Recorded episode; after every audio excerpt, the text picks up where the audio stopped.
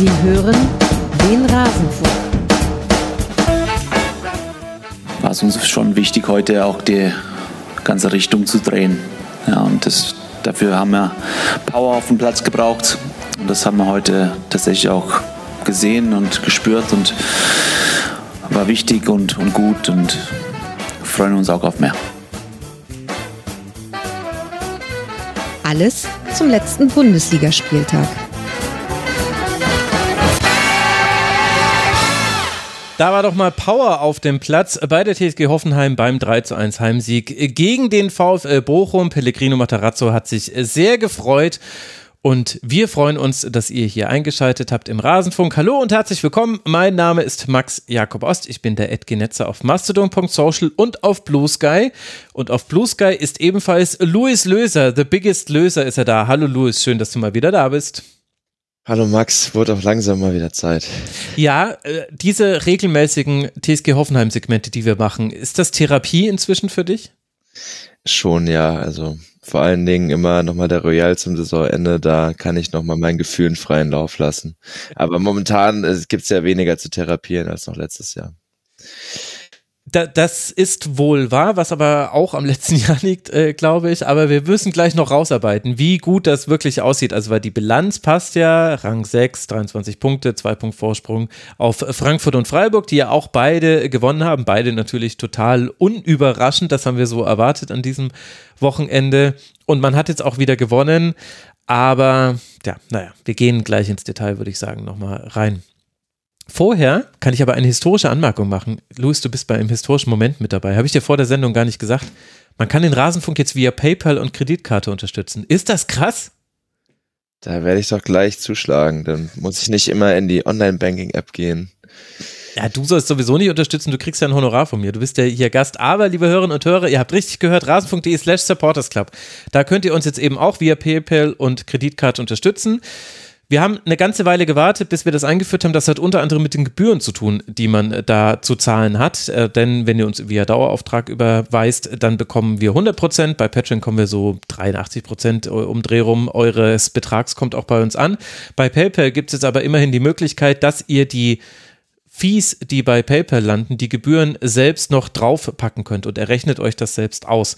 Deswegen dachten wir, probieren wir das jetzt mal und aber noch ein Hinweis, wenn ihr euch dann auch als Supporterin oder Supporter registriert und uns nur via Kreditkarte oder PayPal überweist, dann wird das noch ein bisschen dauern, bis das dann auch miteinander verknüpft ist, weil da brauchen wir jetzt erst so einen Grundbestand an Daten, dass wir das dann erstmal implementieren können. Und wie lange das dann dauert, wer weiß das schon. Schon die Umsetzung von PayPal hat eine Weile gedauert. Also unterstützt den Rasenfunk, rasenfunk.de slash Supporters Club. Am liebsten natürlich immer noch per Banküberweisung, aber ihr könnt jetzt auch per PayPal.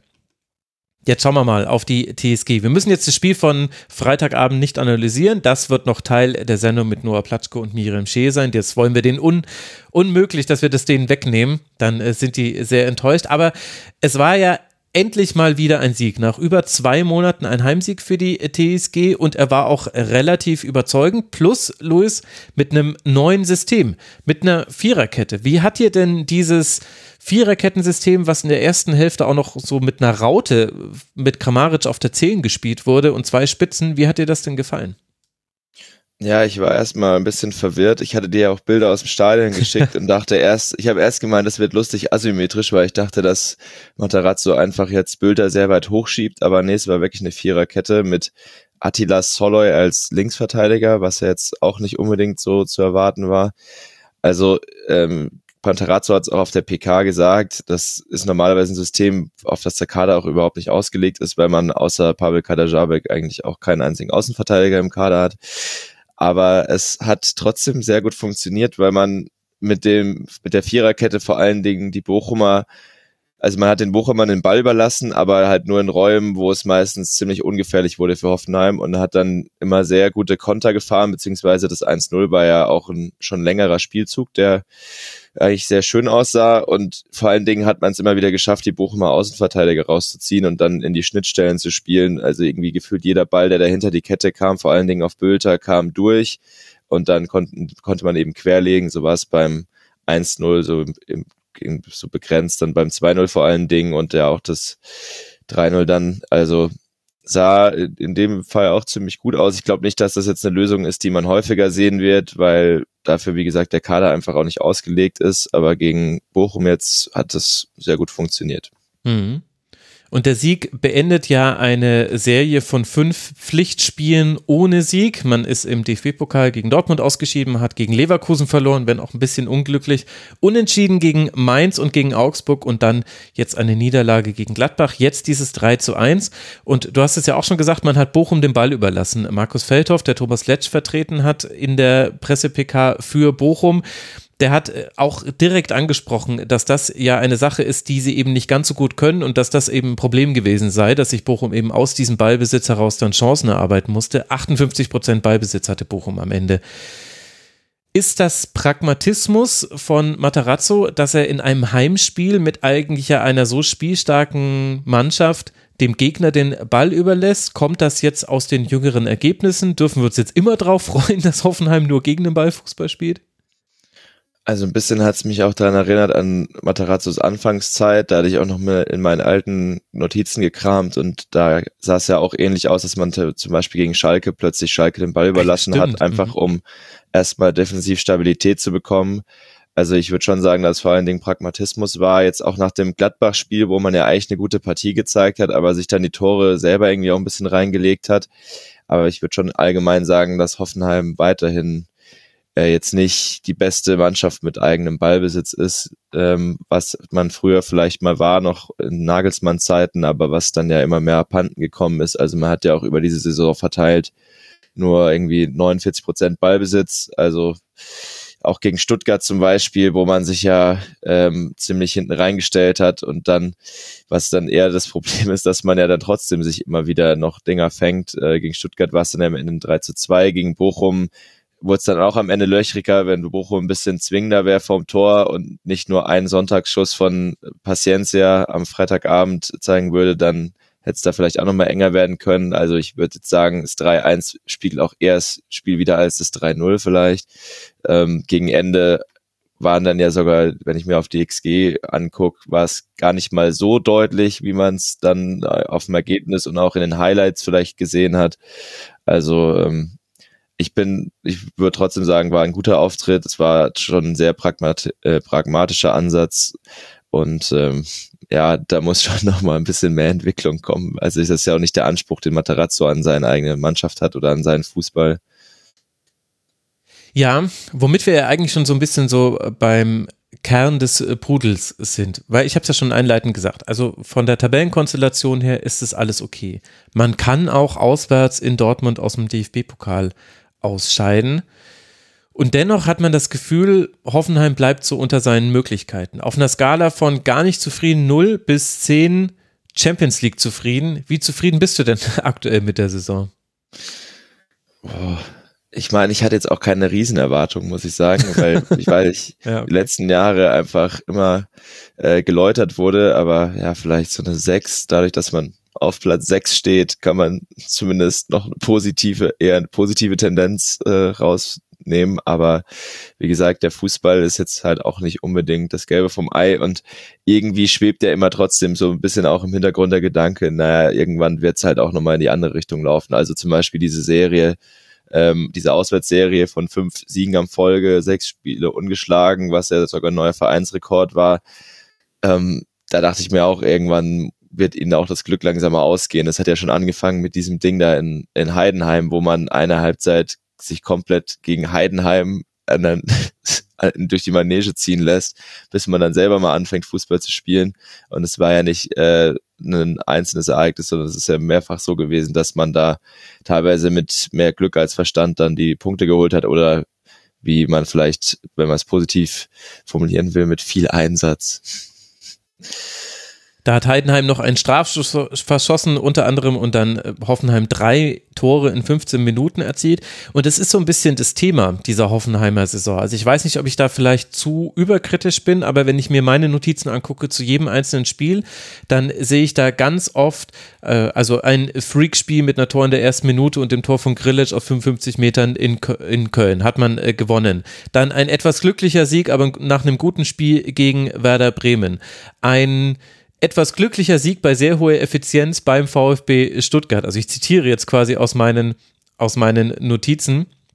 Ein glücklicher Punkt gegen Mainz, bei dem Mainz einen Strafstoß verschießt und Richter mit zwei Freistößen die Latte trifft. Und dann eben jetzt eine unglückliche Niederlage gegen Gladbach. Und auch bei Bochum habe ich mir aufgeschrieben, Hoffenheim macht die Tore, Bochum nicht. Und äh, dann noch ein paar weitere Notizen. Kann man das so sehen, dass Hoffenheim wirklich bei einigen Spielen richtig Glück hatte in dieser Saison und deshalb vielleicht sogar ein bisschen besser dasteht, als es eigentlich den spielerischen Leistungen entsprechen würde? Ähm, würde ich schon in Teilen unterschreiben. Man kann natürlich auch sagen, dass da auch nochmal individuelle äh, Klasse dabei ist. Man hat ja jetzt schon auch im Sommer sich nochmal mit Spielern verstärkt, die einfach individuell die Mannschaft nochmal nach vorne bringen. Wenn du jetzt ans Grillage-Tor denkst. Also Grillage überhaupt als Spieler hat jetzt zuletzt leider nicht mehr so viel gespielt, weil er zwischendurch angeschlagen war, aber dann kommt halt ein Anton Stach und vertritt ihn bravourös. Am liebsten sich natürlich einfach beide gleichzeitig auf dem Platz. Das ist natürlich auch eine absolute Luxussituation, wenn man dann noch dran denkt, dass man noch einen Prömel im Kader hat und einen Kramaric, der ja auch lieber hinter den Spitzen als in der Spitze spielt. Ähm, also da kommt Glück und individuelle Klasse ein bisschen zusammen und es gibt schon auch ganz gute Ansätze, aber ich finde, man sieht halt, also erstens zeigen sie die nie über ein ganzes Spiel hinweg, ist immer sehr inkonstant. Und zweitens ist es halt auch viel Stückwerk. Also klar, dann haut halt Kevin Vogt mal wieder eine traumhafte Seitenverlagerung raus, dann spielt mal wieder Grillage irgendeinen Pass in den Halbraum, wo du dich fragst, wie er den jetzt gerade gesehen hat und wie er den da irgendwie noch durchge geschnibbelt hat. Oder dann kommt so ein Kramaric wie jetzt gegen Bochum und ich glaube, der hat allein vier Schlüsselpässe gespielt, hat mhm. drei, hat drei, äh, an allen drei Toren war er beteiligt. Also ähm, klar kommen dann solche Aktionen, aber die kommen halt irgendwie nicht in, in aller Regelmäßigkeit oder nicht, nicht so, dass man das Gefühl hat, dass da ein krasses System dahinter steckt. Ja, ja, und im Grunde eigentlich alle, die du jetzt genannt hast, ich pick mir jetzt einfach mal Kevin Vogt raus. An allen kann man eigentlich dann vielleicht auch ein Problem von Hoffenheim nacherzählen. Also, Kevin Vogt hat eben manchmal diese tollen Seitenverlagerungen, manchmal diese tiefen äh, Pässe, hin und wieder auch mal ein tiefes Dribbling, wenn er nicht als zentraler Innenverteidiger spielt, sondern als einer der seitlichen. Aber er hat halt auch immer wieder Aussetzer. Und gerade die defensiven Aussetzer sind ja das, was Hoffenheim so oft in Bedrängnis bringt und was auch Matarazzo trotz acht Innenverteidiger im Kader, gefühlt sind es 18, nicht abgestellt bekommt. Woran liegt es deiner Meinung nach, dass wir so viele Spieler haben, die an ihren guten Tagen fast jeden schlagen können oder eben dazu helfen können, gegen fast jeden Gegner gut auszusehen zumindest und die aber immer wieder schlechte Tage drin haben. Und das ist jetzt im Grunde ja, das geht ja über Matarazzo hinaus. Das ist Breitenreiter, Sebastian Hoeneß, keiner hat das so wirklich rausbekommen. Ja, also wenn ich jetzt auf meine Notizen, seitdem ich jemals im Rasenfunk war, gucke, dann sehe ich jedes Mal die Problematik, dass man Innenverteidiger hat, die alle irgendwelche individuellen Fehler verzapfen. Jetzt letzte Woche gegen Gladbach zum Beispiel Kabak, der diesen mhm. Elfmeter, Zitat, Matarazzo unnötig äh, verursacht. Also es war ja wirklich komplett dumm, da so in den Zweikampf reinzugehen. Dann später das 2-0, wo du dich fragst, warum da der Gladbacher plötzlich fünf Meter um sich rum keinen einzigen Gegenspieler hat im Fünf-Meter-Raum. Das haben sich auch alle Innenverteidiger gefragt, noch auf dem Platz lief da die Diskussion. Ich, ich habe, glaube ich, ich habe auf, ich glaube, vier oder fünf Hoffenheimer Spieler haben sich gegenseitig angeguckt und meinten, du hättest jetzt den Ball haben mhm. müssen. Also ähm, ich kann es mir mittlerweile nicht mehr richtig erklären, außer dass man entweder einfach ein sehr schlechtes Spielerscouting hat, was Innenverteidiger angeht, weil es ist ja nicht so, als würde da jedes Jahr die, die gleiche Mann, die gleiche Innenverteidigung auf dem Platz stehen, sondern man holt ja jedes Jahr einen neuen Mann von Rogon für 15 Millionen und denkt, der ist jetzt die Lösung und weder ein Soki noch äh, Attila Soloy noch Osan Kabak waren bisher irgendwie die Lösung, obwohl alle immer mal wieder ganz gute Ansätze zeigen. Vor allen Dingen Kabak letzte Saison, Soloy jetzt diese Saison ja bisher noch nicht so eine große Rolle gespielt und Sokoi leider verletzt gewesen. Also einmal das und dann könnte man auch böse sagen, vielleicht sind da auch ein paar schön Wetterfußballer dabei. Also ich, ich bin mittlerweile, ich, ich kann es mir nicht mehr so richtig erklären, weil am Trainer scheint es ja nicht zu liegen, wenn das jetzt schon der dritte oder vierte Trainer am Stück irgendwie nicht auf die Reihe bekommt, da Stabilität reinzubringen. Und ich meine, also das ist ja eigentlich auch noch so das erklärte Ziel von Matarazzo, dass er jetzt erstmal Defensivstabilität reinbringt und ich finde, es ist ihm ja auch mehr oder weniger schon ein bisschen gelungen, mhm. aber äh, diese individuellen Fehler kriegt er trotzdem irgendwie nicht abgestellt und das ist dann halt auch eher so ein individuelles Ding. Vielleicht, ich kann jetzt auch nicht, also vielleicht muss man dann mehr mit dem, mit dem Sportpsychologen reden, aber ich glaube auch der kann da keine Wunderwerke leisten. Irgendwann muss man halt auch bei den Spielern anfangen. Würdest du denn sagen, es gibt einen Abwehrchef gerade? Boah, es ist, es ist schwierig, einen Abwehrchef auszumachen, wenn man in sechs verschiedenen Innenverteidigerkonstellationen seit Saisonbeginn gespielt hat. Hm. Ähm, ich natürlich am ehesten Vogt, der war ja immer so der Abwehrchef. Jetzt ist er natürlich nicht mehr in seiner angestammten Position im Zentrum, sondern ähm, immer, immer auf diesen Halbverteidigerpositionen, weil Brooks jetzt eher im Zentrum steht dann müsste man natürlich sagen eher Brooks, aber da fängt es dann halt schon an. Also einer von beiden würde ich am ehesten sagen, aber ist natürlich immer ist natürlich schwierig bei so vielen Wechseln jetzt auch. Also ich habe es mir wie gefühlt jedes Mal, wenn ich hier bin, habe ich mal wieder sämtliche Innenverteidigerkonstellationen mit durchgeguckt und ich kann dir sagen, fünfmal hat man mit Vogt, Brooks und Kabak gespielt, dreimal mit Akpoguma, Vogt und Kabak und sonst alles andere. Ja, weil vielleicht Freestyle. ist das Teil des Problems, dass es quasi, weil die Qualität bei keinem eindeutig da ist. Also keiner von denen ragt so heraus, dass er unhinterfragbar ist. Und deswegen äh, gibt es dann auch eben diese ständig wechselnden Konstellationen, und das ist ja wirklich ein Treppenwitz unserer Segmente, die wir hier machen, dass sich das durchzieht durch all die Saisons. Und gleichzeitig sieht man, das ist natürlich ein sehr schmerzhafter Vergleich für alle TSG-Fans, aber du siehst halt beim VfB Stuttgart, wie gut ein dann Axel Sagadou aussieht, weil neben ihm einfach ein unerschütterlicher Weidemar Anton steht. Und der einfach extrem sicher ist. Oder Ito kannst du auch noch mit dazu nehmen, aber Anton würde ich jetzt als Kapitän nochmal herausheben. Und dann siehst du ja, das kann dann auch manchmal auch so eher wankelmütigere Spieler in ihrer Leistung bestärken und vielleicht auch so eine Leistungskultur fördern, die eben dafür sorgt, dass du dich nicht zurücklehnst, wenn du mal eine Siegesserie gestartet hast, bei der aber auch viel Glück mit dabei war, sondern eben in allen Situationen auf dem Feld zu 100 Prozent aktiv bist und auch so eine richtige Lust darauf hast, eben jetzt zu Null zu spielen. Vielleicht ist das Teil des Problems bei Hoffenheim. Ja, der letzte Spieler, der meiner Meinung nach so eine Qualität hatte, war Benjamin Hübner und mhm. der ist dann ja nach äh, langen Verletzungssorgen äh, in Ruhestand übergegangen letztes Jahr.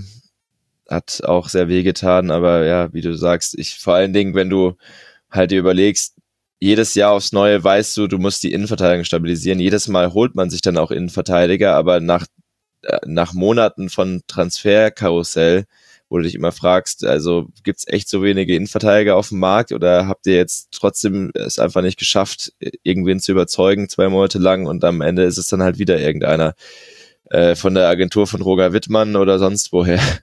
Also na gut, ich meine, vielleicht liegt da ja auch Teil des Problems. Das können wir jetzt natürlich nicht sagen und das ist auch ein heikles Feld, weil wir bei den Transfer Besprechungen nicht mit dabei sind, aber es ist nicht zu leugnen, dass es eine ein Cluster von Rogon-Spielern gibt. Und zumindest aktuell muss man sagen, wenn wir jetzt mal auf die aktuelle Transferphase gucken, da haben wir zwei Spieler, die also drei Spieler, die richtig Geld gekostet haben und dann noch ein paar weitere und das sind Mergen Berisha, Attila Salai und Anton Stach. Und bei Anton Stach, da kann man glaube ich ein Sternchen hintermachen und kann sagen, sehr guter Transfer und spielt richtig, richtig stark, hat auch sehr, sehr gute Spiele jetzt auch in der schlechten Phase von Hoffenheim gemacht. Mergen Berisha ist noch nicht in Erscheinung getreten, fehlt ja auch schon länger und Attila Salai haben wir mehrfach eigentlich gesehen, naja, also ob das wirklich ein 12 Millionen Innenverteidiger ist, ich weiß es ehrlicherweise nicht. Also müssen wir vielleicht auf die Transfer, äh, auf diesen Transfersommer gucken, um uns zu erklären, warum Hoffenheim so eine Wischiwaschi-Saison irgendwie spielt. Ja, das Spannende an der Transferperiode ist ja auch, dass Alex Rosen zum ersten Mal als Geschäftsführer Sport diese mhm. ähm, Periode betreut hat und ja vorher auch schon eigentlich klare Ansagen gemacht hat, meinte, es sollte einen größeren Umbruch als letztes Jahr geben, je nachdem, in was man, in was für Dimensionen man das jetzt misst. Ja, wenn man es nur an der Anzahl der Neuzugänge und Abgänge misst, würde ich sagen, war es jetzt nicht viel größer. Hm. Und dann hat er noch gesagt, es äh, muss einen Transferplus im zweistelligen Millionenbereich geben. Ach echt, das man, hat er gesagt? Damit man schwarze Zahlen schreiben kann. Jetzt okay. wirklich jetzt gucke ich auf äh, Hoffenheims Transferbilanz und man ist sogar negativ rausgekommen. Ähm, also am Ende hat man dann doch nochmal die Schatulle geöffnet, ist auch ein bisschen ins Risiko gegangen und die Spieler, die man dann dafür geholt hat, zumindest wenn ich jetzt bei denen, die mehr Geld gekostet haben, hat mich bisher nur Stach überzeugt, der aber wirklich richtig gut auch. Jetzt auch gegen Bochum äh, hast du mir ja auch nochmal seine Heatmap und so geschickt. Das ist schon richtig stark, wie der sich da jetzt zurechtgefunden hat und der gibt auch nochmal Stabilität im Mittelfeld. Aber wie du schon sagst, Berisha auch vor seiner Verletzung hat er es irgendwie überhaupt nicht geschafft, da anzugreifen, wo er stattdessen dann von äh, Maxi Bayer, der ja per Laie zurückkam, komplett in Schatten gestellt, was dann ja auch wieder zeigt, worauf, worauf man vielleicht eher einen Fokus setzen sollte, was ja eigentlich auch ausgegebenes Ziel war. Man hat ja frühzeitig gesagt, Bayer und Jon kommen zurück, wir setzen wieder mehr auf die Jugend. Mhm. Hat sich dann in den restlichen Transferbemühungen nicht zwingend so geäußert. Ähm, Justwan wurde verpflichtet, der bisher auch absolut keine Rolle spielt, bei dem ich noch eine Hoffnung hatte, weil er ja auch in Paderborn, der wurde da ja auch so zum Wingback umgeschult, also hat eigentlich ziemlich gut ins System gepasst. Stattdessen spielt jetzt Marius Bülter Wingback, wo ich mich frage, ob das mit ihm von Beginn an so abgesprochen war oder wie man oder ob er jetzt auch sich fragt, warum er überhaupt nach Hoffenheim gekommen ist, wenn er jetzt plötzlich auf einer Position spielt, die er vorher nie so wirklich bekleidet hat. Ähm, also da sind viele, viele Verpflichtungen dabei gewesen, wo ich nicht so ganz verstanden habe, was der Plan damit ist. Der Kader wird auch weiterhin immer älter. Man hat jetzt im Schnitt eine Startelf von 28,7 Jahren, was mhm. im Bundesliga-Vergleich schon am drittältesten ist. Ähm, und dann wurden auch wieder so ein paar Spieler, also Samaseku und Adams, mit denen man ja, für die man ja offenbar keine Verwendung hat, konnte man wieder mal nicht loswerden. Bei Adams war es ja auch so, dass man den letztes Jahr verliehen hat und den Vertrag dann während dafür nochmal verlängert hat. Und äh, jetzt, sonst wäre der Vertrag nämlich schon ausgelaufen. Jetzt läuft er halt noch bis Saisonende und er ist dann halt einer von den zitierten Innenverteidigern, die aber, in die man halt überhaupt kein Vertrauen hat, die mhm. dann überhaupt nicht spielen. Da nimmt man lieber einen Quashi mit in den Kader, der jetzt zum ersten Mal bei den Profis dabei ist, bevor man ihn aufstellt. Also, ja, die Transferperiode hat mich auch im Nachhinein, schon im Sommer war ich, habe ich mich bei manchen Verpflichtungen echt gefragt, was der Plan dahinter ist, auch warum man jetzt zwingend überhaupt noch Berisha verpflichtet hat ähm, wenn man ja einen Bebu im Kader hatte, einen Bayer, dann Wechhorst halt für ein Jahr ausgeliehen, aber man hat ihn ja für dieses Jahr erstmal. Ähm, und man sieht ja auch gerade ganz gut, ähm, dass es tut mir leid für Berisha, dass er jetzt verletzt ist, aber er, er wird jetzt nicht so krass vermisst, muss ich sagen. Mhm. Also Offensive ist nicht das Problem. Ja. Aktuell. Und glaubst du, das sind Spieler, die auch zu dem passen, was Pellegrino Matarazzo gerne spielen lassen würde?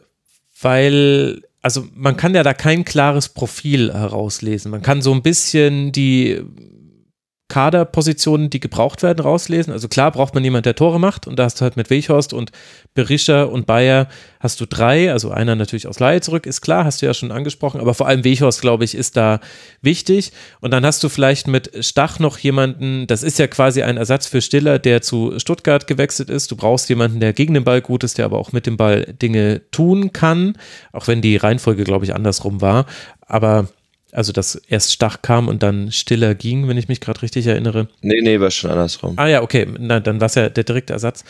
Aber ansonsten, also das sind jetzt nicht die talentierten jungen Spieler. Also nichts gegen Marius Bülter, toller Fußballer, habe ich gar nichts gegen.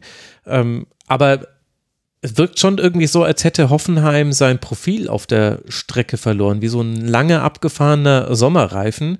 Und Florian Grillitsch zurückzuholen von Ajax Amsterdam ablösefrei, ist vielleicht auch eine bessere Geschichte, als es vielleicht eine gute Idee ist. Ich weiß es nicht. Zumindest ist er mir jetzt noch nicht so positiv in dieser Saison aufgefallen, ehrlich gesagt. Ich, das ist ja auch so ein Thema, was wir schon öfters mal so ein bisschen besprochen hatten. Allein einfach, wenn man halt auf dieses Durchschnittsalter guckt, ist ja eigentlich genau nicht das, was Hoffenheim mal ausgezeichnet hat.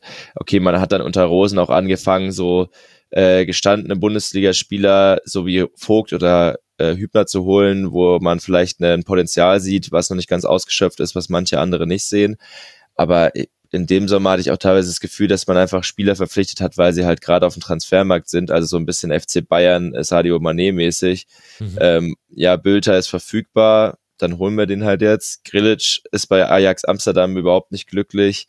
Ähm, Vertrag war ja eh ausgelaufen, hat ja eh gemerkt, dass er sich ein bisschen verzockt hat. Gut, dann holen wir den jetzt zurück.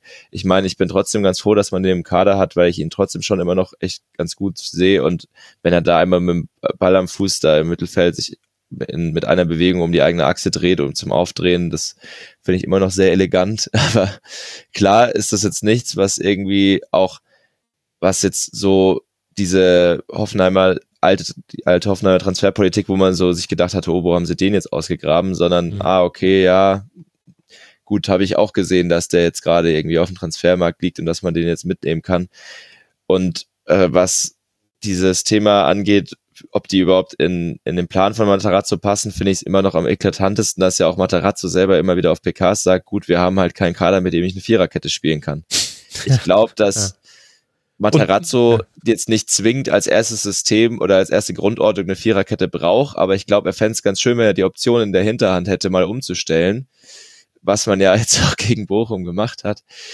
Aber er also laut offizieller Aussage, wie es auch Matarazzo kommuniziert hat, hätte es der Markt einfach nicht hergegeben. Aber ich kann mir ehrlich gesagt auch, wenn Deutschland zum Beispiel ein massives Außenverteidigerproblem hat, nicht vorstellen, dass es auf diesem Markt nicht irgendwo einen Außenverteidiger gegeben hätte, der ins Hoffenheimer Profil gepasst hätte. Ja, das ist ja eh so der, der Running Gag von Hoffenheim. Also das hat man nicht alleine, also bei Augsburg ist es ganz genauso, aber jeden Sommer kannst du die Frage stellen, und habt ihr neuen Rechtsverteidiger geholt? Ach so, ah, wieder nicht. Ja, viel Spaß bei der Saison. Gucken wir mal, ob das ein Thema wird und irgendwann in der Saison macht man es dann zum Thema, ah, fehlt halt vielleicht doch jemand auf der Rechtsverteidigerposition und ich will nichts gegen Pavel Schaderabek sagen, der hat ja auch richtig gute Spiele gemacht, unter anderem gegen Gladbach, das war ja sehr, sehr gut, aber du siehst eben, da gibt es keinen Konkurrenzkampf. Und ich glaube, dass das tatsächlich so ein Thema ist, was bei Hoffenheim auch mehr und mehr eine Rolle spielt. Es gab mal auch so eine Phase beim VfB Stuttgart. Es tut mir leid für die ganzen VfB-Vergleiche. Aber beim VfB Stuttgart gab es auch mal so eine Phase, unter anderem auch unter Pellegrino Matarazzo, wo man das Gefühl hatte, da gibt es gar nicht so wirklich eine Leistungskultur. Also wenn man einmal gewonnen hat, dann ist man schon zufrieden und sagt, Mensch, wir sind wieder da, der VfB ist wieder da. Und äh, es gibt auch intern gar nicht so den Konkurrenzkampf, dass jemand, wenn er schlecht trainiert zum Beispiel, um seinen Startplatz fürchten muss, weil er weiß, naja, ich werde so oder so spielen, weil eben hinter mir einfach das Leistungsgefälle so groß ist. Und so seltsam das klingt bei einem Team wie Hoffenheim, ich habe das Gefühl, so ist es eigentlich auch. Also letztlich kommen ja sogar auch alle Innenverteidiger zum Einsatz, die da so fröhlich rumrotiert werden, egal welche Fehler sie machen, egal wie sie unter der Woche trainieren. Und es ist irgendwie kein Zug drin und auch Matarazzo kriegt den nicht rein. Was ja bei einem Kader von 30 Spielern eigentlich auch schon wieder. Ja, und bei nur einem äh, Wettbewerb. Also verrückt ist. Aber von diesen 30 Spielern sind ja auch äh, so schon allein drei, vier außen vor, weil sie einfach, wie gesagt, eigentlich noch so Altlasten sind, wenn man es böse ausdrücken möchte, weil sie eigentlich gar nicht mehr in dem Kader sein sollten. Ähm, ich finde, man merkt von Matarazzo zumindest, was ich ihm positiv anrechnen würde, was ich bei Breitenreiter ja lang kritisiert habe, dass er eben deutlich selbstkritischer mit mhm. sich und dem Team umgeht. Also der auch jetzt nach dem Bochum-Spiel, du hast zwar gesagt, er wäre fröhlich gewesen, aber ich habe da jetzt keine riesen Euphorie gemerkt. Er hat gemeint, es war ein guter Auftritt. Ja, stimmt. Mehr, mehr auch nicht wirklich. Und von einigen Spielern bekommt man sowas ja schon auch zu hören. Also den Baumann, der war, glaube ich, mehr abgefuckt über das, äh, über den einen ja. Treffer, den er kassiert hat, als, als über, alle als anderen. sich über das Spiel gefreut hat. Ja. Ähm, und auch Grisha Prömel zum Beispiel ist, glaube ich, jemand, der da schon auch gewisse Charakter mit reinbringt. Ich glaube, die Verpflichtung letztes Jahr, die hat sich ja auch hat, hat man ja auch einfach auf dem Platz gemerkt, was dann bei seinem Ausfall letztes Jahr gefehlt hat. Also der wäre auch so ein Charakterspieler. Aber ja, ich kann mir schon, kann schon auch sagen, dass da ein paar Spiele dabei sind, vielleicht, die ein bisschen satter sind und die das dann nicht so interessiert und die einfach zufrieden sind, wenn sie in der Startformation stehen und dann ist halt so. Ähm, ich merke schon auch jetzt, was ich in den Interviews am Freitag beeindruckend fand, auch äh, Baumann hat es nochmal angesprochen, dass er schon auch noch im Hinterkopf diese vergangene Saison hat und man da auch einfach merkt, dass die Angst dann da ist nach so einer Negativserie, dass es, dass man dann richtig abrutscht. Ähm, und dass sie da, glaube ich, schon alle noch mal ein bisschen vorsichtiger oder gewarnter sind, vielleicht als letztes Jahr. Aber alles in allem würde ich dir da trotzdem zustimmen. Mhm. Und wie zufrieden bist du mit dem Einbinden junger Spieler? Weil du hast zwar schon gesagt, die grundsätzliche Philosophie, die man früher mal hatte, die ist jetzt gerade nicht mehr so zu erkennen bei den Transfers, aber es gibt ja auch noch die jungen Spieler, die spielen. Also allen voran natürlich Maximilian Bayer, der eine richtig, richtig gute Saison spielt, 21 Jahre alt ist. Anton Stach mit 25, weiß ich nicht, ob wir den jetzt da noch reinrechnen wollen, aber zum Beispiel Ole Finn Becker, 23 Jahre alt, hat ja auch schon einige wenige Spiele gemacht. Äh, Tomunchu haben wir jetzt gegen Bochum äh, zum Beispiel gesehen, hat da mal endlich länger spielen können. Tom Bischoff hat schon einzelne Minuten bekommen. Bist du zufrieden damit, wie dieses Einbinden von jungen Spielern aktuell funktioniert in der Saison? Ähm, wir hatten es ja auch immer wieder als Thema, dass auch in der Akademie einige Tumulte gab, was zumindest die Trainerposition anging, dass da immer wieder äh, Wechsel drin waren. Jetzt auch letztes Jahr durch Stefan Lerch, der dann zu den Frauen rüber gewechselt ist. Ähm, Gibt es ja auch in der U19 wieder einen neuen Trainer. Die sind gerade tatsächlich auch ähm, Tabellenführer in der Bundesliga Süd. Also da sieht's ganz gut aus. Mit einem Spieler als Goalgetter, den vielleicht jetzt ein paar kennen, Max Mörstedt. Ja. Wurde auch vor dem Spiel ähm, am Freitag nochmal geehrt im Stadion. Es wurde auch schon auf der PK gesagt, dass er jetzt in der Winterpause bei den Profis mittrainieren soll. Also ich denke schon, dass die Durchlässigkeit da weiterhin gut gegeben ist und dass auch Matarazzo ein Trainer ist, der da den äh, Spielern auch das Vertrauen schenkt. Ich meine, bei Maxi Bayer sieht man es ja jetzt auch, der hat ja gegen ähm, gegen Heidenheim war er ja auch eher durch Zufall von äh, dann am Ende mit im Mittelpunkt, ist dann ja auch erst spät eingewechselt worden, dann hat dann die Tore gemacht und plötzlich stand er beim nächsten Spiel in der Startelf und seitdem sechs Tore, fünf Vorlagen. Schade, dass er jetzt am Freitag erkältet war. Also da sieht man ja auch einfach, dass äh, Matarazzo da dann auch das Vertrauen gibt und Trotzdem kann man sagen, dass es vielleicht auch nicht unbedingt geplant war, dass Bayer plötzlich so eine Riesenrolle spielt. Allein wenn man anguckt, dass man eben dann trotzdem noch einen Berisha geholt hat. Hm. Ähm, aber wäre ja auch ein bisschen naiv, um ehrlich zu sein, zu sagen, ja gut, wir vertrauen jetzt mal dem, der jetzt, okay, in Hannover ganz gut war, aber ich glaube, er hat jetzt allein schon mehr Tore geschossen als in der ganzen letzten Saison in der zweiten Liga. Ähm, kannst du gerne fact-checken, aber ich mag, ich glaube, ich habe recht, ja, ja. ich hoffe es. Ähm, und ähm, da, da ist natürlich, das ist natürlich eine riesen positive Geschichte. Tohumchu jetzt zweimal von Beginn an hat meiner Meinung nach schon auch gute Auftritte gemacht, auch wenn jetzt gegen Bochum ähm, im Zweikampfverhalten nicht immer so clever war. Auch einer von drei Spielern war, die sich dann eine gelbe abgeholt haben. Auch vielleicht so ein Thema diese Saison. Ich glaube, man hat die drittmeisten gelben Karten oder die zweitmeisten mit 39 Stück. Also mhm. Zweikampfverhalten auch wieder so ein Thema. Ähm, beim Basse Conte hat jetzt gegen Dortmund sein Debüt gefeiert im Pokal. Mal gucken, wie viel der noch an Einsätzen bekommt. Also auch da ähm, ist vielleicht nicht mehr ganz so krass, wie es mal in alten Zeiten war, aber ich glaube, dass trotzdem Hoffenheim immer noch eine ganz gute Jugendarbeit hat. Ich meine, im Sommer hat man jetzt ja auch wieder mit Baumgartner ein Eigengewächs für über für, für um die 25 Millionen verkauft, was ja wieder Teil des Geschäftsmodells ist. Ähm, also da bin ich schon eigentlich ganz gut, ganz zufrieden. Tom Bischoff ähm, würde ich mir nochmal wünschen, dass er jetzt, der, der hat ja auch zwischendurch schon mal länger gespielt, hatte dann ein paar unglückliche Szenen auch dabei letztes Jahr, wenn ich zum Beispiel an so ein Spiel wie gegen Union denke, wo er den Ball einfach nur reinschieben muss, äh, wo man schon noch merkt, dass er da manchmal noch ein bisschen äh, zu aufgeregt war, aber der ist ja auch noch ziemlich jung. Also ich glaube, der braucht einfach noch ein bisschen Zeit da für die Entwicklung, wurde jetzt auch wieder gegen Bochum ein bisschen reingeschmissen, der kriegt ja immer wieder seine Minuten. Ähm, irgendwann ist er vielleicht dann so weit, dass er auch äh, ein bisschen konstanter und von Beginn an vielleicht auch wieder ran kann. Ja, ich meine, auch da ist es so, auch da würde vielleicht eine Systemumstellung durchaus helfen. Also, als du vorhin angesprochen hast, dass Matarazzo ja vielleicht gerne auch öfter mal mit einer Viererkette spielen würde, für die der Kader nicht ausgelegt ist. Da gibt es einen, der würde definitiv zustimmen, nämlich André Kramaric, der wieder sehr offensiv eigentlich betont hat nach diesem Spiel, nach diesem sehr guten Spiel von ihm, dass er ja am liebsten auf der 10 spielen würde. Und Materazzo wurde dann darauf auch angesprochen in der PK und hat gesagt, ja, naja, wir haben halt diese Zehnerposition in unserem, wenn wir mit einer Fünferkette spielen und zwei Schienenspielern, haben wir das nicht.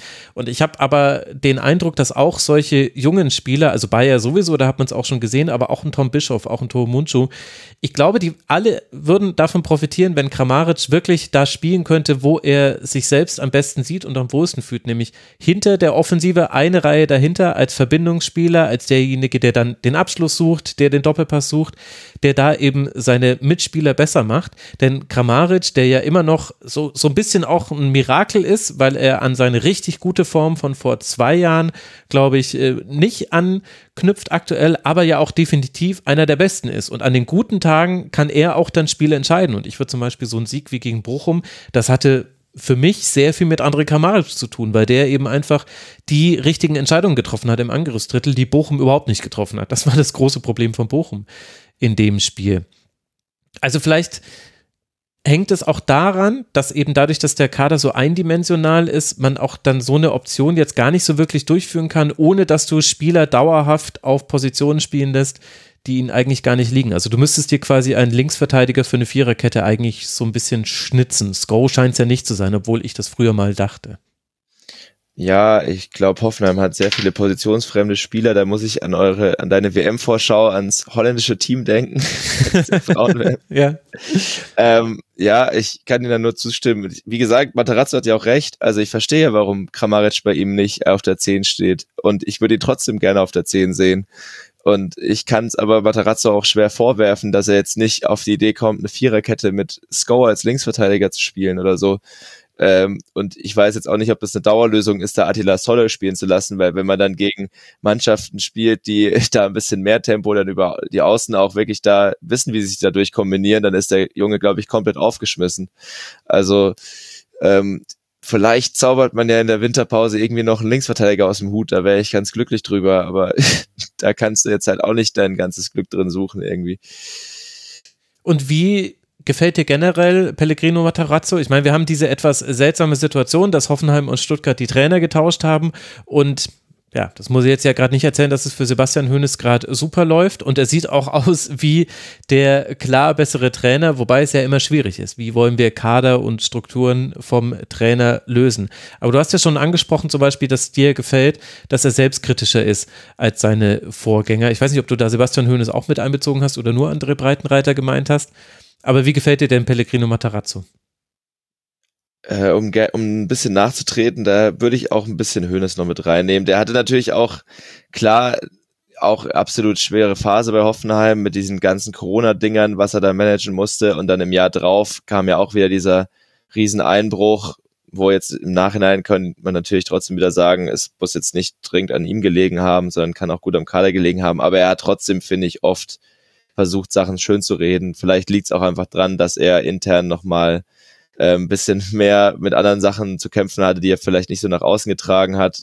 Aber alles in allem, ähm, manche Spiele, wo ich mir gedacht habe, äh, ich sehe da jetzt wenig Positives, hat man trotzdem eher noch versucht, das irgendwie sich schöner zu reden, als es vielleicht war. Deswegen genau, das ist so ein Thema, was mir einfach bei Matarazzo sehr gut gefällt.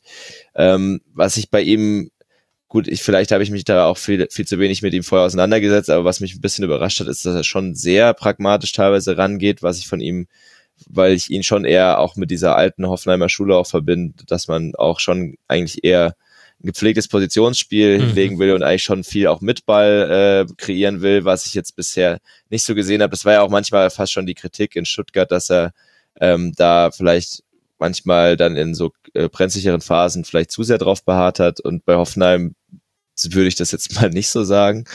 Ähm, also ich finde auch seine Kommunikation schon ganz, schon ziemlich gut. Ähm, trotzdem, wie gesagt, fehlen mir manchmal so, so Abläufe einfach und so eine klare Idee. Und wie gesagt, da kannst du dann halt auch sagen, gut, er hatte jetzt, klar hat er jetzt zum ersten Mal eine ganze Vorbereitung mitgehabt, aber ich glaube, weiß nicht, ob er 100% mit seinem Kader so zufrieden ist, wie er da, da steht. Deswegen muss halt auch damit arbeiten, was er halt so hat. Hm. Ja, also gerade das Ballbesitzspiel, da habe ich auch schon öfter jetzt drüber nachgedacht, weil es eben sehr simpel ist, was Hoffenheim oft spielt. Und dann kam ich aber auch zu der Frage, die ich jetzt nicht beantworten kann. Gibt es im Kader überhaupt die Spieler, die so spielen könnten, wie Materazzo das gerne lässt? Also wenn wir eben Stuttgart als Vergleichsmaßstab nehmen, wo es vielleicht auch manchmal zu viel war, du hast es ja schon angesprochen, vielleicht gibt es da auch eine Anpassung bei ihm eben als Reaktion auf seine Stuttgarter Zeit. Aber da hattest du ein Mittelfeld mit Wataru Endo, jemanden, der sich immer aufdrehen kann, egal wie eng er gedeckt wird. Du hattest Ahamada, der einfach sehr gut darin war, Bälle auch mal zu tragen ins Angriffsdrittel. Du hattest auch eine andere Art von Innenverteidigern, die so einen Pass in so einen zentralen Bereich rein auch so mit einer Sicherheit gespielt haben, die ich ehrlicherweise gerade auch, glaube ich, bei keinem der Innenverteidiger sehe, weil die alle schon ganz schlimme Fehler gemacht haben im Spielaufbau in dieser Saison. Also ich will gar nicht sagen, dass sie es nicht können, aber vielleicht aktuell können sie es nicht. Aber deswegen habe ich das Gefühl, ohne dass man das Materazzo anmerken würde, weil er eben sehr ruhig, sachlich ist in den Pressekonferenzen, auch viel erklärt und ich finde, dass er eigentlich auch sein Team oft noch in Schutz nimmt, auch in Situationen, wo er eigentlich kritischer sein könnte, meiner Meinung nach. Aber ich habe das Gefühl, ein bisschen gibt es da noch ein Fremdeln mit den Spielern und ich weiß nicht, ob das auch von Spielerseite aus ist, keine Ahnung, kann ich nicht beurteilen, aber es, das passt noch nicht so ganz zusammen, Matarazzo und die Kader, der Kader und die Spielweise. Das erinnert mich auch so ein bisschen an seine Anfangszeit, wo er, glaube ich, in den ersten fünf Spielen immer noch nicht wusste, was jetzt seine Startelf sein soll, weil er irgendwie trotzdem, obwohl er die Mannschaft ja jeden Tag im Training gesehen hat und mit allen intensiv die ganze Zeit Gespräche geführt hat, trotzdem nicht so einen richtigen Eindruck von dem Team hatte, hm. was ja eigentlich so ein bisschen auch was über das Team aussagt, weil das ja einmal heißt, dass sie alle einfach sehr inkonstant sind und dass sich da jetzt auch keiner krass aufdrängt. Und klar gab es jetzt im Sommer ein paar Änderungen, aber so der große Stamm ist ja trotzdem mehr oder weniger gleich geblieben und ähm, da ist dann die Frage, ob er, ob er da jetzt mittlerweile ein klares Bild hat oder dass sein, sein klares Bild halt ist, ja, die sind halt alle so ein bisschen inkonstant. Und so ganz vertraue ich nicht, äh, vertraue ich nicht so vielen. Weiß ich nicht. Kann es sein, dass vielleicht Hoffenheim einfach Glück hat, dass man seit Jahren schon einen der besten Torhüter der Liga hat? Also auch in dieser Saison ist es wieder so. Wir schauen uns die Postshot Expected Goals an und äh, wie viele Tore Oliver Baumann hätte kassieren müssen. Und dann führt Hoffenheim gerade diese Tabelle an mit 4,7 äh, Toren, die man weniger statistisch gesehen kassiert hat, als es eigentlich äh, der Fall gewesen sein sollte. Also Baumann spielt ja wieder überragend und also man kann da natürlich Witze machen über seine Reaktion auf das 1 zu 3 von Paciencia jetzt am Freitag, dass er da richtig ausrastet eigentlich. Aber gleichzeitig muss ich sagen, wenn ich als jemand, der von der viele Hoffenheim-Spiele sieht und von außen drauf guckt. Und mir fehlt das oft, dass ich das Gefühl habe, da gibt es keinen, den das jetzt so richtig, richtig nervt, dass man gerade einen Gegentreffer kassiert hat. Dann habe ich das Gefühl, also nimm Baumann raus aus diesem Team und dann, dann will ich mal sehen, wo Hoffenheim landet. Ja, und man muss ja auch Baumann mal verstehen, der hat jetzt in dieser Saison einmal zu Null gespielt, obwohl er gefühlt die Saison seines Lebens mal wieder spielt. Also, und für ihn ist halt zu Null spielen nochmal eigentlich so ein Sieg. Und den, den hat er bisher einmal erlebt. Und da ist er nicht dran schuld, sondern die Leute, die vor ihm stehen. Also ich würde da 100% zustimmen. Man hat ja jetzt auch mit ihm den Vertrag bis 2026 verlängert, obwohl er ja schon 33 ist. Also da sieht man ja auch, was für ein Vertrauen da in ihm liegt und zwar auch komplett zu Recht. Olli Baumann und äh, klar wollen Leute einem dann wieder sagen, dass es sowas bei Hoffenheim nicht gibt, aber der ist halt eine absolute Vereinslegende einfach. Der ist momentan, wenn er so weitermacht, ist er bis zu seinem Karriereende in den Top 10 der Bundesligaspieler mit den meisten Bundesligaspielen. Hm. Und ich glaube, von den Aktiven kann ihm nur Thomas Müller momentan ins Wasser abgraben. Also das zeigt ja auch schon einfach, in was für einer Konstante er jetzt seit Jahren diese Leistung abruft und auch komplett zurecht im DFB-Kader ist, auch wenn er dann trotzdem nur Nummer drei ist hinter Kevin Trapp und wer da sonst dann noch alles ist, manch eher Nummer vier meistens, wenn dann jetzt Neuer aus dem Skiurlaub zurückkommt.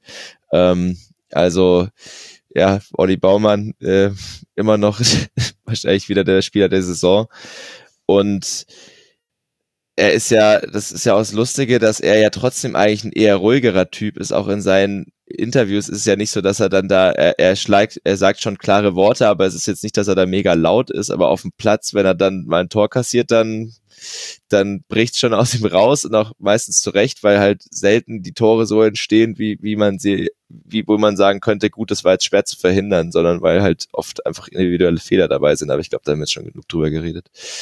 441 Bundesligaspiele hat Oliver Baumann inzwischen gemacht. Du hast ja schon angesprochen. Er kratzt jetzt bald an der 40.000 Minuten Marke. 39.690 hat er aktuell. Also das wurde ja neulich wurde es mal thematisiert, als er sein, nee, das ist, kann nicht neulich gewesen sein, als er sein 400. gemacht hat. Also vor 41 Spielen, da wurde es thematisiert. In meinem Gefühl war das neulich, weil da, da weiß ich nämlich noch, dass ich da nämlich dann auch erstmal gemerkt habe, oh krass, wie weit der, oben der im All-Time-Ranking der Bundesliga steht.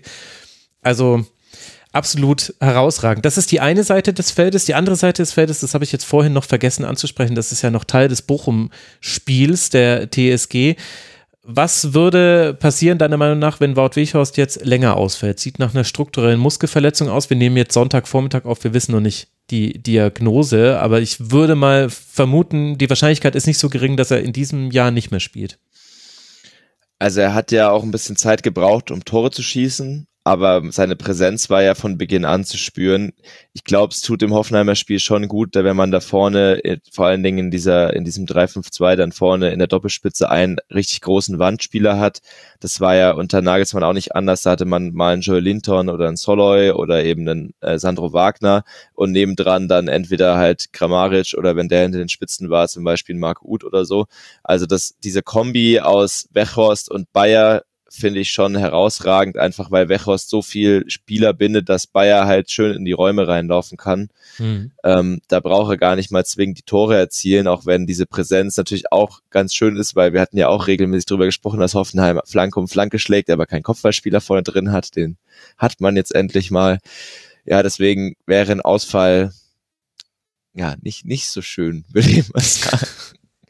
Also wäre mehr oder weniger fatal. Zum Glück sind es jetzt auch nicht mehr so viele Spiele bis zur Winterpause, aber ähm, man merkt schon, wenn er auf dem Platz steht und wenn er nicht auf dem Platz steht. Und das ist einfach so ein Element, was halt sonst kein Spieler da vorne drin mit reinbringt. Also ein Bebu, selbst ein Bülter bringt einfach nicht diese Größe, diese Körperlichkeit mit rein, dass er da so viele Spieler auf sich bindet, sondern die haben dann halt andere Stärken, dass Bebu halt einfach ein unfassbares Tempo mit auf die Platte bringt. Mhm. Ähm, also ja, es ist schon wichtig, dass man so einen Spieler hat, auch wenn das natürlich wieder nur eine sehr kurzsichtige Lösung ist, weil er trotzdem nur ausgeliehen ist und dann, ich weiß nicht, ob er nach der Saison bleibt, wenn man so die letzten, seine letzte Station anguckt, würde ich mal eher sagen, er bleibt nicht. Ähm, die Ambitionen ja. sind andere.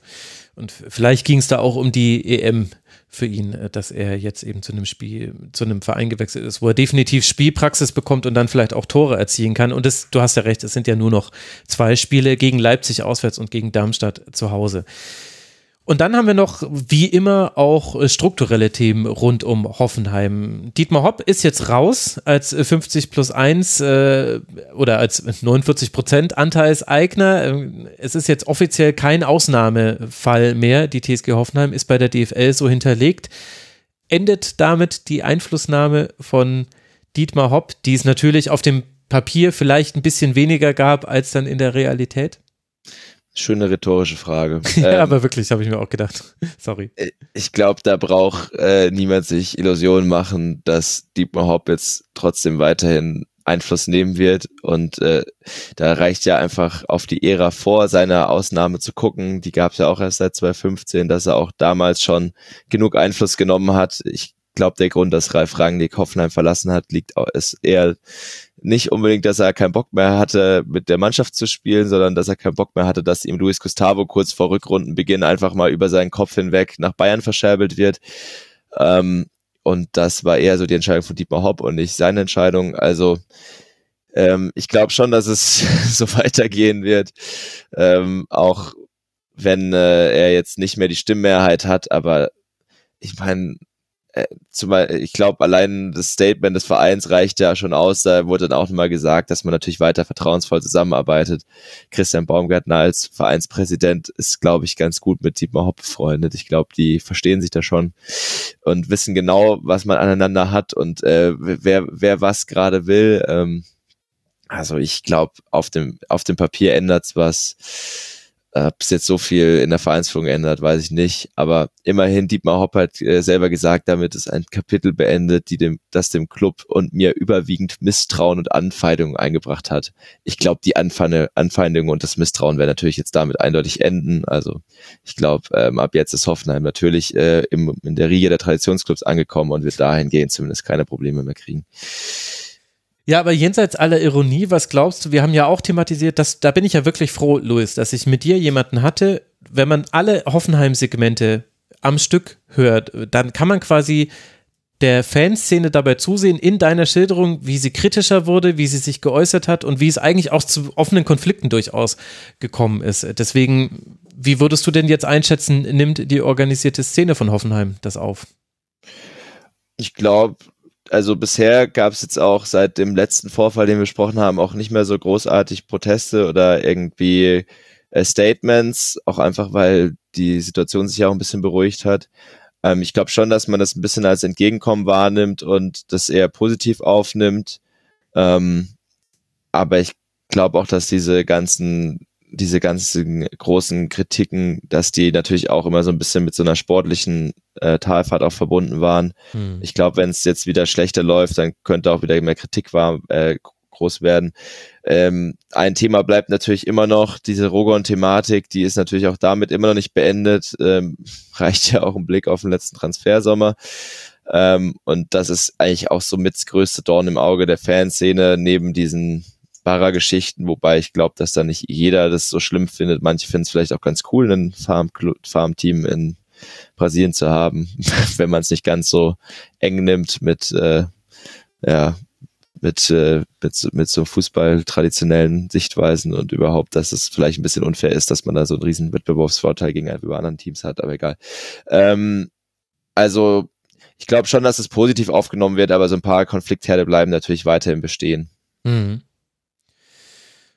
Und wie würdest du generell gerade die Stimmung bei Hoffenheim bezeichnen? Ich meine, es gab jetzt natürlich, auch jetzt nicht so komplett äh, zu Unrecht, äh, Kritik, Häme daran, dass nur 16.000 Zuschauer da waren an einem Freitagabend gegen den VfL Bochum. Es gab jetzt auch häufiger Heimspiele, die sich vielleicht ein bisschen angefühlt haben wie Auswärtsspiele. Zumindest war das mein Eindruck am TV. Ich meine, muss man nochmal unterscheiden, ist im Stadion ja oft nochmal ein bisschen anders.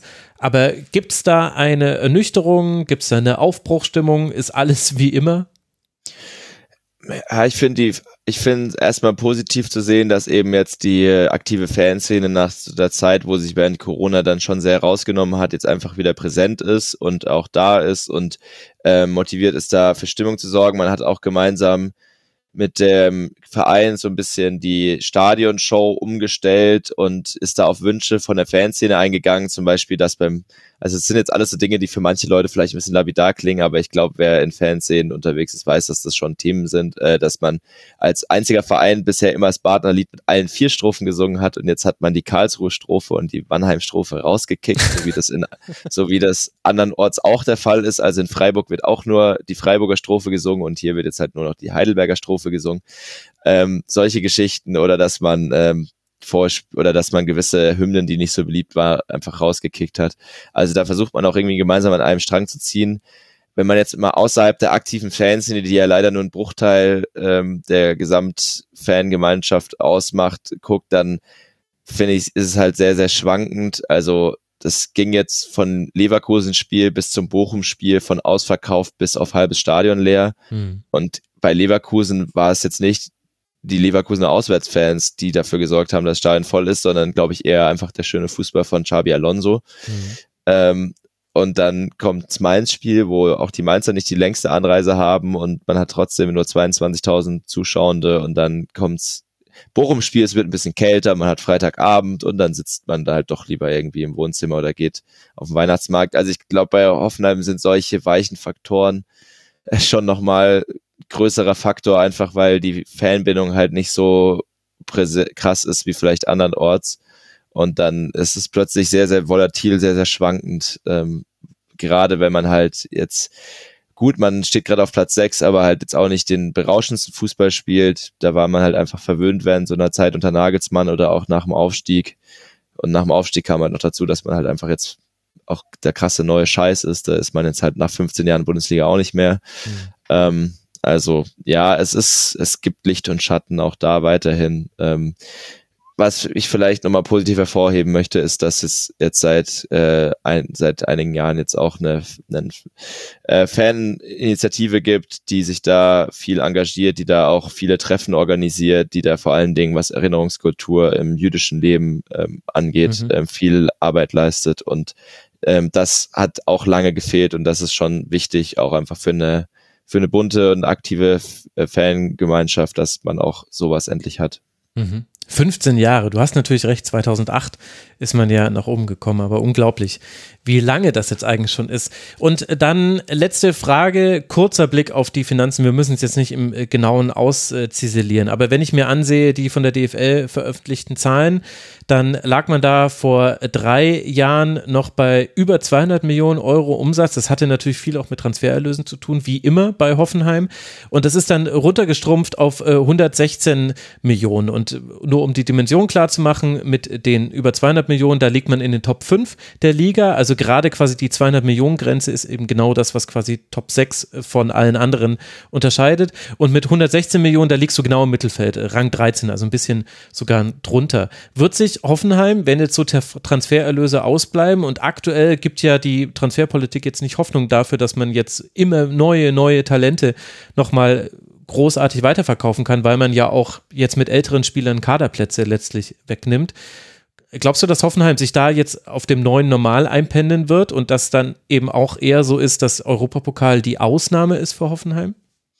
Ähm, letzte Woche kamen tatsächlich schon die ersten Kennzahlen für die abgelaufene Saison. Ah, super, habe ich noch nicht ähm, Da ist man jetzt bei 178 Millionen, mhm. aber da fließen ja vor allen Dingen auch die Transfers von Jorginho Rütter und von David Raum mit rein, die ja beide ähm, Rütter 28 Millionen plus noch Boni wobei die, glaube ich, nicht komplett aufgerufen werden nach dem Abstieg von Leeds und äh, Raum mit 26 Millionen. Also das sind dann ja allein schon über 50 Millionen und die dann quasi schon diese Differenz fast wieder ausmachen. Ähm, aber dadurch ist eben die Bilanz, Zitat, nahezu ausgeglichen. Also man ist aus der Verlustphase wohl mehr oder weniger raus, ähm, profitiert natürlich auch davon, dass es jetzt wieder nicht mehr, dass es keine Zuschauerinbeschränkungen mehr gab, auch wenn natürlich die Zuschauerzahlen weiter ausbaufähig sind. Ähm, man hat wohl sogar die Sponsoring-Einnahmen steigern können, aber es bleibt halt einfach dabei, Hoffenheim muss sich über Transfererlöse finanzieren und wie du schon sagst, äh, mit der aktuellen Transfer ähm, Taktik, Strategie ähm, funktioniert das natürlich weniger gut als vielleicht noch vor ein paar Jahren. Deswegen bin ich da mal gespannt, gerade jetzt, wo man so unabhängig von Dietmar Hopp ist, wie das dann weiterläuft. Ähm, aber ich, die letzten Verluste wurden ja auch durch ein ähm, stillen Gesellschafter, einen atypischen stillen Gesellschafter ausgeglichen. Vielleicht springt er dann auch ab und an mal in die Bresche. Also hat ja auch vorher die Gewinne abgeführt. So ganz durchsichtig, ob das jetzt alles einfach nur quasi eine, eine, eine Verrechnung ist mit Rücklagen oder ob dann Hopp doch noch neues Geld reinpumpt, auch wenn er sagt, dass er das niemals tun würde oder seit 2015 nicht mehr gemacht hat. Ist schwer nachzuvollziehen durch diese, diese ganze, diese ganze Struktur da mit Holding und so. Mhm. Aber, wenn wir aber schon beim Thema Finanzen sind, wollte ich nur noch mal anmerken, dass man jetzt auch ähm, die Direktorenebene um die Chef Geschäftsführung ein bisschen umgestellt hat. Ich hatte ja schon im Royal so ganz leicht angedeutet, dass ich eventuell wiss, weiß, dass äh, Rosen neuer Geschäftsführer wird. Jetzt, jetzt steht's ja endlich fest. Dann muss mhm. ich auch nicht mehr so also tun, als wäre ich krasser Insider. Ähm, jetzt hat man auch auf der Direktorenebene noch mal ein bisschen was gemacht, ähm, nachdem jetzt ja die Finanzstelle so ein bisschen verwaist war, weil Frank Briel raus war als Geschäftsführer und äh, von den übrigen Geschäftsführern jetzt niemand so wirklich Thema Finanzen krass auf dem Schirm hatte, äh, hat man sich Jens Lehmann rangeholt nicht, nicht der mit der Kettensäge, sondern ein, ein, ein Wirtschaftsprüfer. Ey, wie oft musst du falsch abgebogen sein, dass das Attribut zu dir ist, nicht der mit der Kettensäge? ähm, äh, war jetzt 20 Jahre lang Wirtschaftsprüfer für die TSG, hat auch immer sich mit den Jahresabschlüssen beschäftigt, war auch beim Lizenzierungsverfahren dabei, also ähm, lag nahe, den dann da mit ins Boot zu holen.